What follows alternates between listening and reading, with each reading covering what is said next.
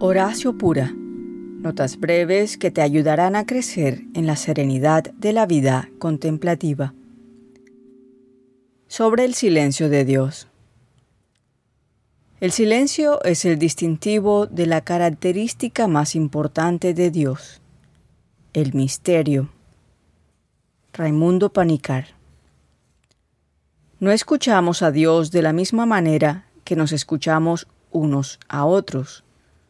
¿Cómo encontraríamos a Dios en todos los programas de entrevistas en la televisión, en Facebook, en Instagram, en el Internet, en los podcasts o en la radio? Incluso se ha abandonado la buena música para hablar más y más de temas insustanciales. Sin embargo, la mayoría de la gente tiene cierto sentido del misterio en sus vidas y este sentido viene en momentos de silencio. Dios nos ha hablado a nosotros los seres humanos, a Abraham, a Moisés, a los profetas y por último el Verbo se hizo carne y habitó entre nosotros. En Jesús escuchamos el amor que Dios tiene por nosotros, la maravilla de ese amor y el llamado a vivir en la fe, la esperanza y la caridad. Para escuchar más plenamente debemos ser oyentes.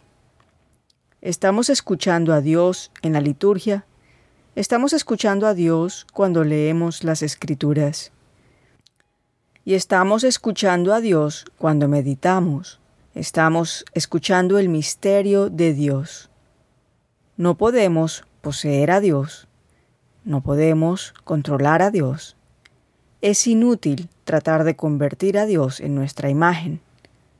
Lo que podemos hacer es entrar en el amor que Dios tiene por nosotros durante la meditación. Caminamos por fe y no por visión, cuando estamos callados ante el silencio de Dios.